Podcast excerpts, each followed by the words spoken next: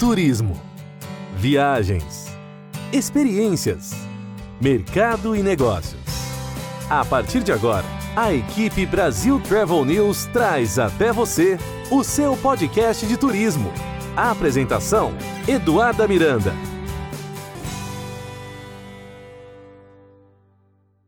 Olá, está no ar mais um episódio do seu podcast de turismo, onde toda quarta e sexta-feira você encontra as principais notícias e informações sobre o mundo das viagens. Tudo o que está acontecendo na, na hotelaria, na aviação, cruzeiros marítimos, eventos, tecnologia, sustentabilidade, lifestyle e muito mais você encontra aqui em seu podcast de turismo. E hoje nós vamos ter aqui um bate-papo repleto de novidades. Então, você que já está aí planejando sua próxima viagem, da, faço download desse episódio porque eu tenho certeza que vem muita dica especial, principalmente para vocês que gostam de praia, montanha, natureza, história, gastronomia, em um destino no Brasil que certamente está aqui na minha lista entre os preferidos. Então, nós vamos falar sobre o estado do Espírito Santo e o nosso convidado, obviamente, está por dentro de todas as novidades, está trabalhando aí nos bastidores incansavelmente para essa retomada do turismo. Vamos conversar com Durval Liana, que é o secretário de Turismo do estado do Espírito Santo. Durval, muito obrigada por estar aqui conosco. Eduarda, e todos os nossos ouvintes, né? Quem agradece somos nós, é o Estado do Espírito Santo, né, por essa oportunidade de conversar, e especialmente nesse momento, né? Pandemia, retomada, é, e os estados, o destino, né? Nosso Estado do Espírito Santo continuando lindo aqui, como sempre foi, né? É um prazer enorme, muito obrigado. Perfeito. Dorval, o que nós falamos muito aqui para os nossos ouvintes, leitores, seguidores, é que enquanto eles estiveram aí em suas casas, aguardando aí ansiosos para a próxima viagem, o nosso setor, que é o setor do turismo, obviamente foi um dos que mais sofreu com todo esse impacto, mas já viramos essa página, agora a gente já está na página da retomada.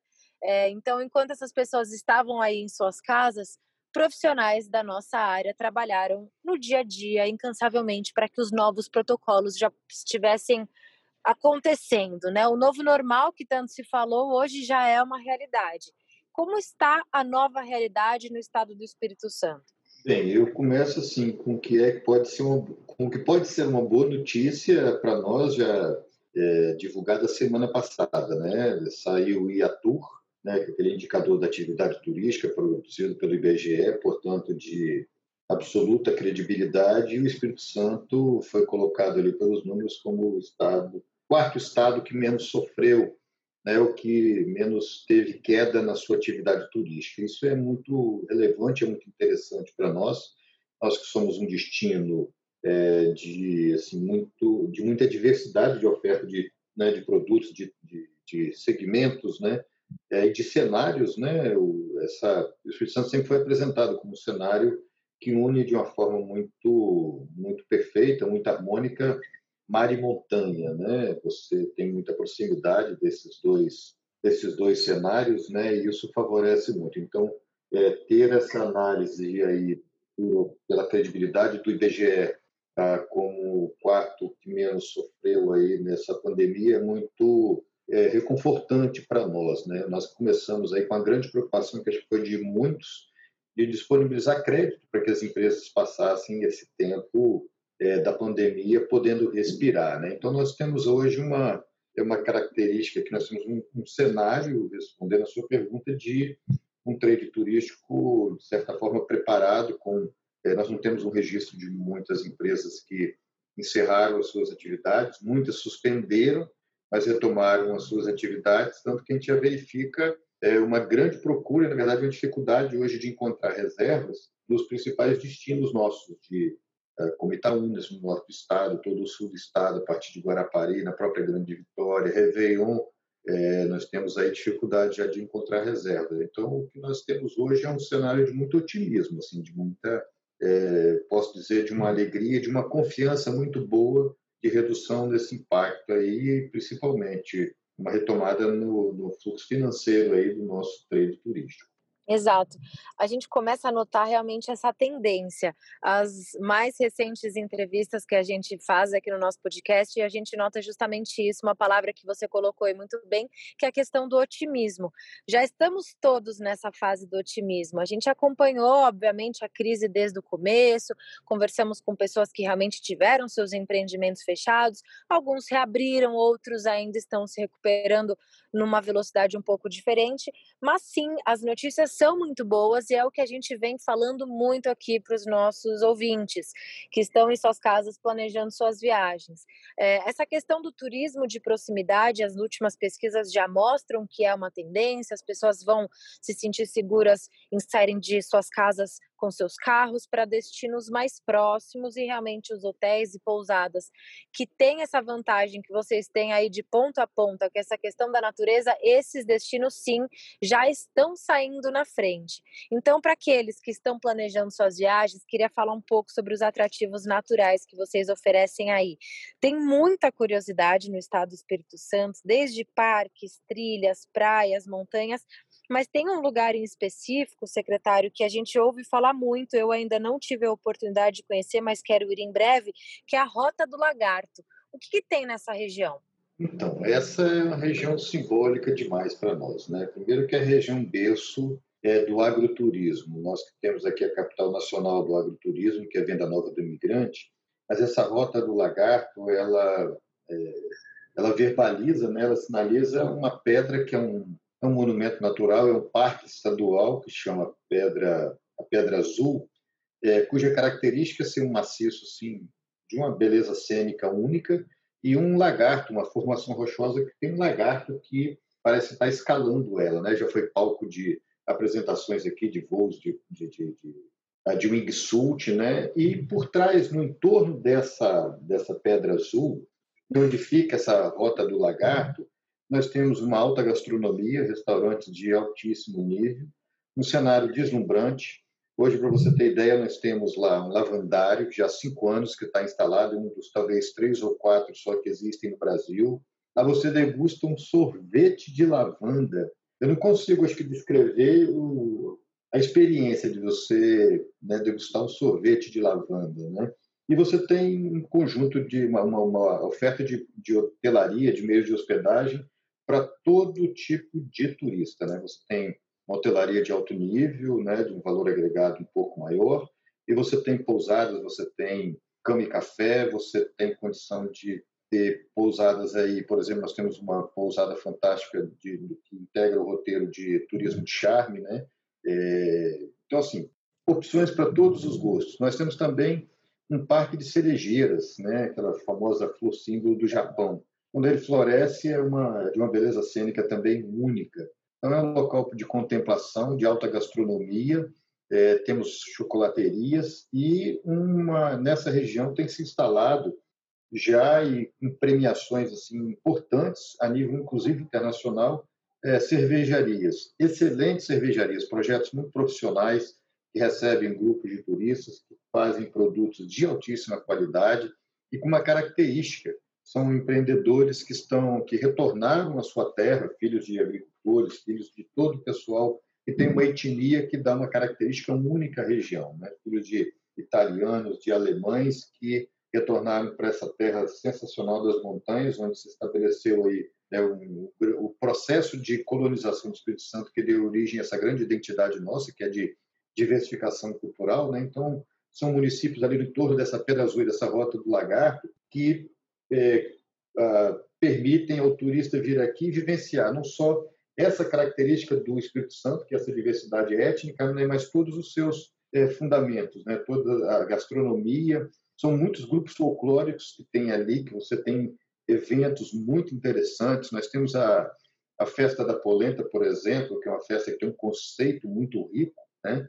É, tem a maior polenta do mundo, é uma festa de dois finais de semana, no mês de outubro tem a festa do morango, são festas culturais, grupos de dança. Então, quem vem para essa região é, sempre vai encontrar uma dinâmica muito diferente, muito renovada e um cenário muito diverso. Você não vem para ver só uma coisa. Então, a Rota do Lagarto é, é a estradinha, parte que você circunda essa pedra e passa por no meio de todos esses atrativos assim e ela tem sete quilômetros, mas você leva um bocado de tempo para passar, porque você vai parando, parando, parando, parando, porque cada lugar é uma surpresa muito agradável. Assim. Eu acho que é um... meu pai nasceu ali perto, eu falo com muito carinho, né? E é um local que eu tenho uma paixão enorme, enorme, enorme, muito grande. É muito bacana que os empreendedores né, do trade têm, têm feito por lá nessa região.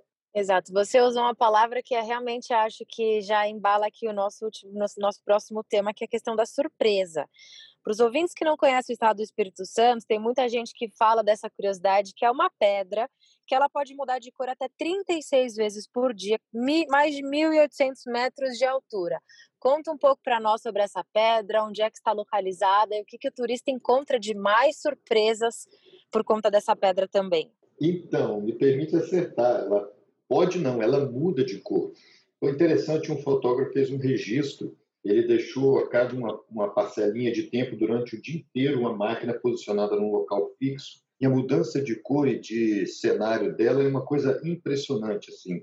Ela tem linking, linkings né na sua na sua encosta assim e que esses links em contato com a luz do sol vão proporcionando uma mudança de cor muito intensa inclusive um azul muito bonito assim né. Então essa é, a surpresa desse cenário é que ela é central ela é um maciço e ela é um parque ela é um parque estadual, ela é um, um, um recorte de, da Mata Atlântica, um maciço com uma biodiversidade muito grande, um parque que está muito bem estruturado.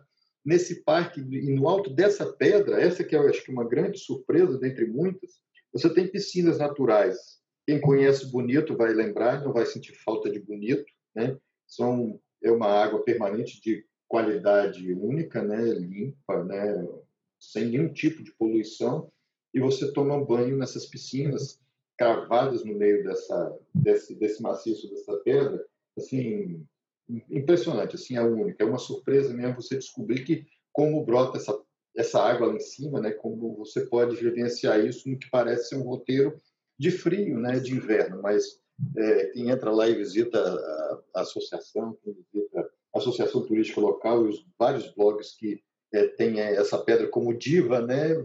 É, tem, tem registros lindos lá de das pessoas frequentando e, e bastante acessível, é muito acessível. Você sobe com orientação naturalmente do parque, com agendamento agora por conta dessa pandemia, mas você tem acesso a um cenário que você não imagina que existe, existem essas piscinas no alto de uma pedra tão linda como essa, tão gigantesca. Ela é imensa, ela é imensa.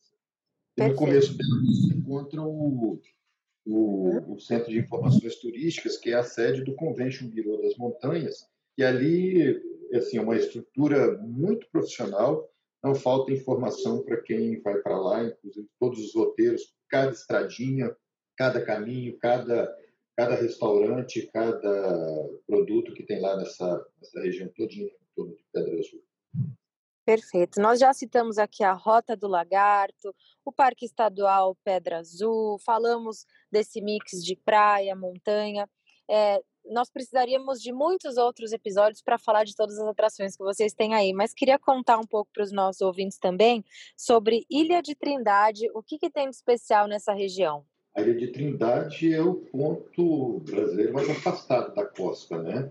Ele é, é um acesso de, de, assim, de certa forma, um pouco demorado, mas é um parque que não permite muita visitação. Né, descer, ele é um parque, é um parque natural, é, espetacular de estudo, protegido pela Marinha, e tem essa característica de ser o ponto mais afastado do litoral dentro das 200 milhas do mar brasileiro. É uma, é uma, uma novidade, assim, mas verdadeiramente de pouca exploração para o turismo em função dessa dificuldade de acesso de você frequentar o ambiente que é protegido não só pela Marinha, por sua posição estratégica, mas também pelo parque é, natural que é, é a Ilha de Trindade. Perfeito. Secretário, a gente já sabe que o destino, quando o assunto é natureza, ele se supera em todos os sentidos. E isso para uh, é, destinos, como você mencionou anteriormente, bonito, né, no Mato Grosso do Sul, são destinos que estão já na opção, entre as primeiras opções para as pessoas que estão planejando suas viagens. Qual é a estratégia agora do destino quando a gente fala do turismo internacional, quando já tivermos aí as fronteiras todas abertas? A gente sabe que os atrativos são inúmeros e ainda e a gente ainda precisa muito do que é o internacional. A gente fez uma entrevista recentemente com o Vinícius Lumertz, ele nos trouxe dados assim espetaculares, que a gente tem uma área de vegetação três vezes maior do que a gente tem aqui nos Estados Unidos, por exemplo, só que aqui a gente nos Estados Unidos a gente recebe um número de turistas três vezes maior do que a gente recebe no Brasil quando o assunto é o turismo ecológico. Qual é a estratégia que você aposta para que a gente leve os gringos para o Brasil, para que eles possam explorar todas essas áreas de praia e montanha que vocês têm e muito no estado do Espírito Santo? Nós temos de uma forma diferenciada. Necessariamente, é, inclusive, a participação de vocês, a promoção, promoção, e a gente mostrar aquelas coisas que são únicas.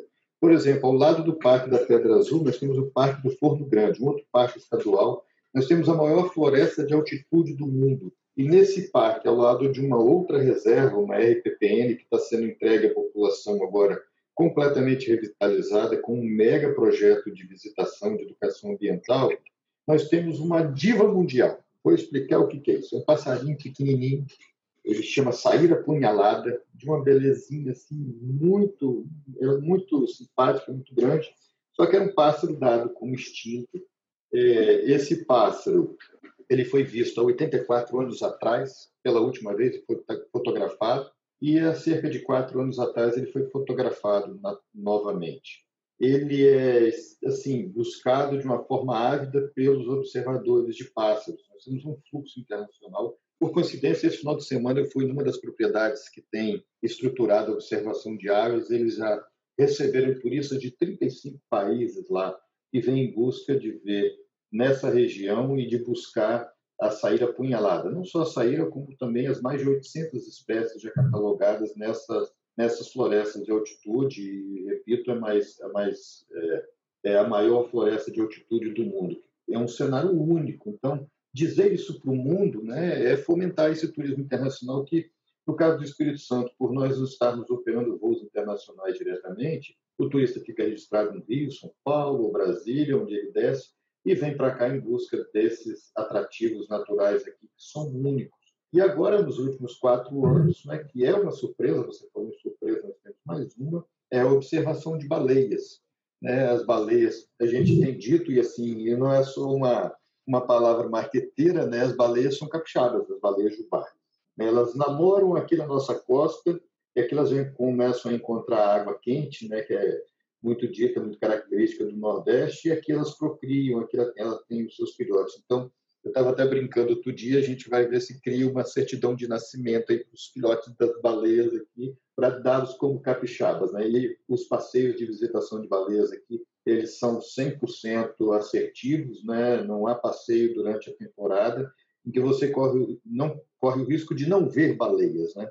Elas estão aos 20 minutos, o último passeio que eu fiz, com 20 minutos saindo daqui de dentro de Vitória, é, muito próximo de onde eu estou aqui, nós já estávamos no meio delas com diversos indivíduos, e esse é fruto de um trabalho científico iniciado há quase 30 anos, que agora tem uma importância turística enorme. Nós já temos vários operadores aqui, com atividade muito segura, muito profissional, né, levando os brasileiros para poder viver essa experiência de estar em contato com esses animais gigantescos e ao mesmo tempo tão dóceis aqui no nosso território e tão, tão lindos. Né? Eles fitam a gente nos olhos, eles permitem uma interação, porque eles estão justamente num período de muita, é, de, de, muita calmaria, né? por encontrarem aqui não só alimento, mas também águas que são muito boas.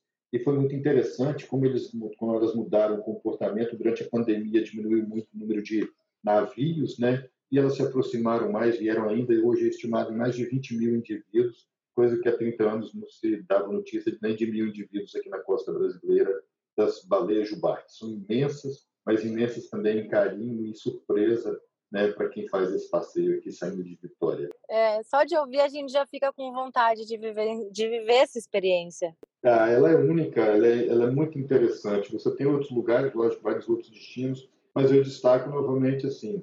Primeiro, esse serviço aqui no, no Espírito Santo é feito com muito critério, com muita com muito cuidado, muito profissionalismo, é, profissionais, inclusive, que fazem trabalhos científicos também conduzem os turistas, e essa proximidade. nós temos muitos casos de turistas de São Paulo que vieram, fizeram passeio é, na parte da manhã, comeram muqueca capixaba, é lógico, comeram muqueca nossa, e depois voltaram para São Paulo. No único dia você faz essa, você vivencia essa experiência né, da observação de baleias. Isso é fantástico. Acho que só o Brasil tem essas, essa característica de você poder é, ser tão feliz num dia só e vivenciar cenários e experiências tão agradáveis, tão interessantes. Natureza, dentro de todas as tendências do turismo, né, lugares abertos, né, natureza, bacana, fantástico isso aqui, é muito especial. Exato. A gente, eu já tenho certeza que os nossos ouvintes aqui estão anotando todas essas dicas.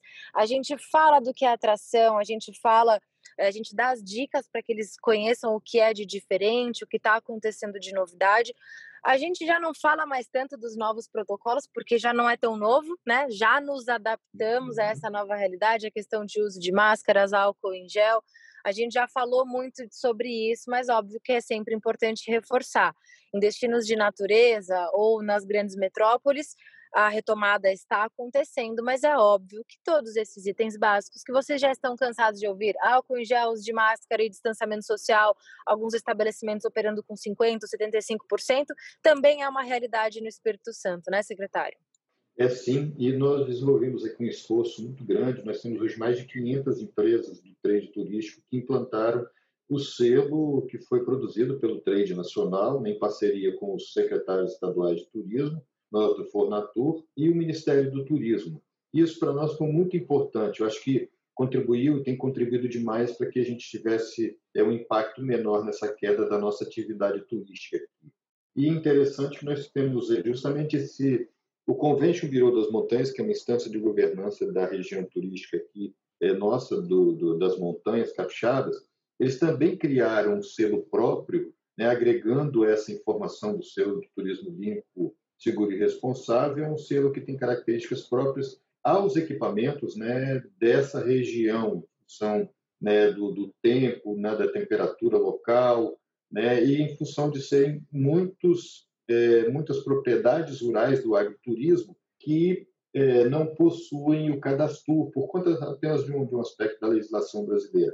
Mas eles se prepararam de uma forma tão interessante que hoje nós temos, é, até o mês de março do ano que vem, você não tem mais reserva é, para essa região é, das montanhas nossas capixadas. Então, é fruto muito de um trabalho conjunto em todo o estado do Espírito Santo e nós reforçamos a necessidade, continuamos reforçando, né, dos empreendedores é, terem aí dos empreendimentos adotarem é, um selo de proteção e os protocolos que continuam sendo necessários, porque nós não temos vacina ainda. Perfeito. Secretário, são anos de experiência na indústria do turismo, elaborando projetos, participando de eventos, de muitas reuniões, liderando todo um time, que eu sei que existe um time excelente fazendo o turismo acontecer no estado do Espírito Santo. Então, diante disso e trazendo o finalzinho da nossa entrevista um pouquinho para o âmbito pessoal, analisando toda a sua carreira no turismo, você acredita que essa foi esse momento de pandemia foi o maior desafio da sua vida? Eu não tenho dúvida. É, primeiro, porque é, nós estávamos sempre nos referenciando à vida, né?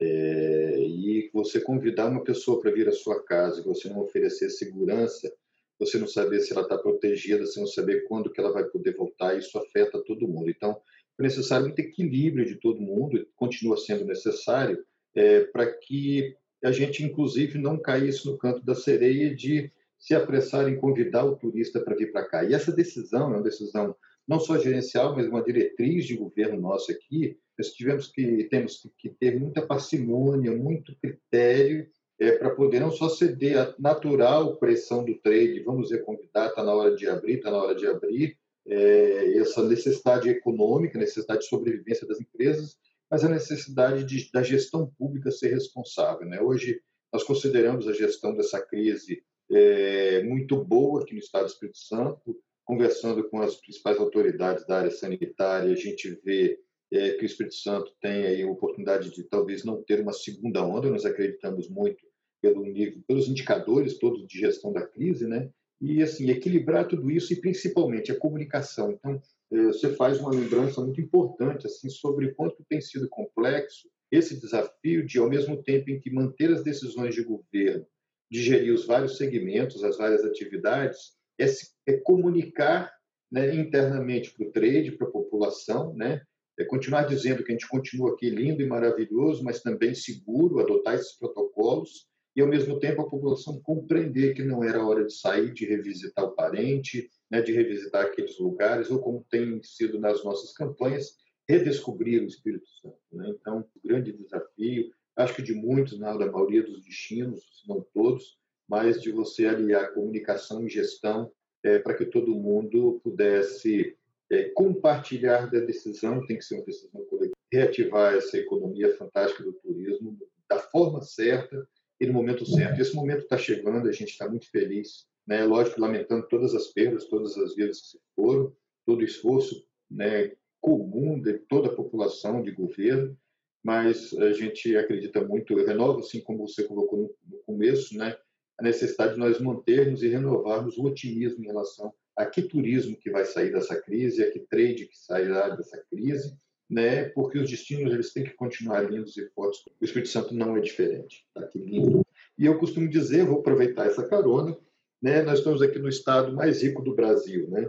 não é por tudo isso que a gente conversou e tantas outras características, mas é porque é o nosso estado. A gente tem um amor imenso a essa terra aqui, né? Por ela, pela sua formação, pela sua característica, né? É, é um, é um estado muito agradável de se viver, com uma ótima qualidade de vida. Isso pode ter certeza. Ele sempre vai ser o estado mais rico do Brasil, porque ele está no nosso coração. Perfeito, secretário, excelente. Eu, inclusive, aproveito a deixa para deixar mais uma vez o alerta aqui para todos os nossos ouvintes. Enquanto vocês estão em suas casas sonhando com a próxima viagem, planejando todo cada detalhe desse roteiro, profissionais do turismo estão trabalhando incansavelmente para que novos produtos e serviços sejam criados e colocados na prateleira com muita responsabilidade, com muita cautela, porque, como o secretário muito bem colocou, como é que a gente convida alguém para nossa casa sem ter todos todo o material para manter o nosso convidado seguro. Então, mais uma vez eu alerto os nossos ouvintes, procurem a informação na mídia especializada, com os profissionais que estão fazendo o turismo acontecer, no site do destino, onde no Brasil é um trabalho que está sendo muito bem feito. Você encontra ali informações sobre os novos protocolos, o que está aberto, o que não está, atrações que você precisa agendar antes de visitar. Tem muita informação no site oficial do Destino. Procurem e se informem. Secretário, mais uma vez, muito obrigada pelo seu tempo, muito obrigada por compartilhar detalhes das belezas e de tudo que vocês oferecem para os nossos viajantes aí no seu estado. Espero que essa entrevista, que a nossa próxima entrevista possa sim ser pessoalmente, com a nossa câmera para televisão, sem tantos protocolos. Muito obrigada pela participação. Muito obrigado você, Eduardo, Brasil Treva. É uma oportunidade única para a gente. Primeiro, pelo público selecionado imenso em todo o Brasil que vocês têm, né? E pela oportunidade de falar do Espírito Santo. Eu quero né, fazer e reforçar o convite. Redescubra, revisite o Espírito Santo. Nós estamos aqui, estamos prontos, estamos à disposição. E falar com vocês é o que de mais importante a gente tem nesse momento. Muitíssimo obrigado. Sejam todos sempre muito bem-vindos ao Estado do Espírito Santo. Muito bem-vindos. São muito queridos. Excelente.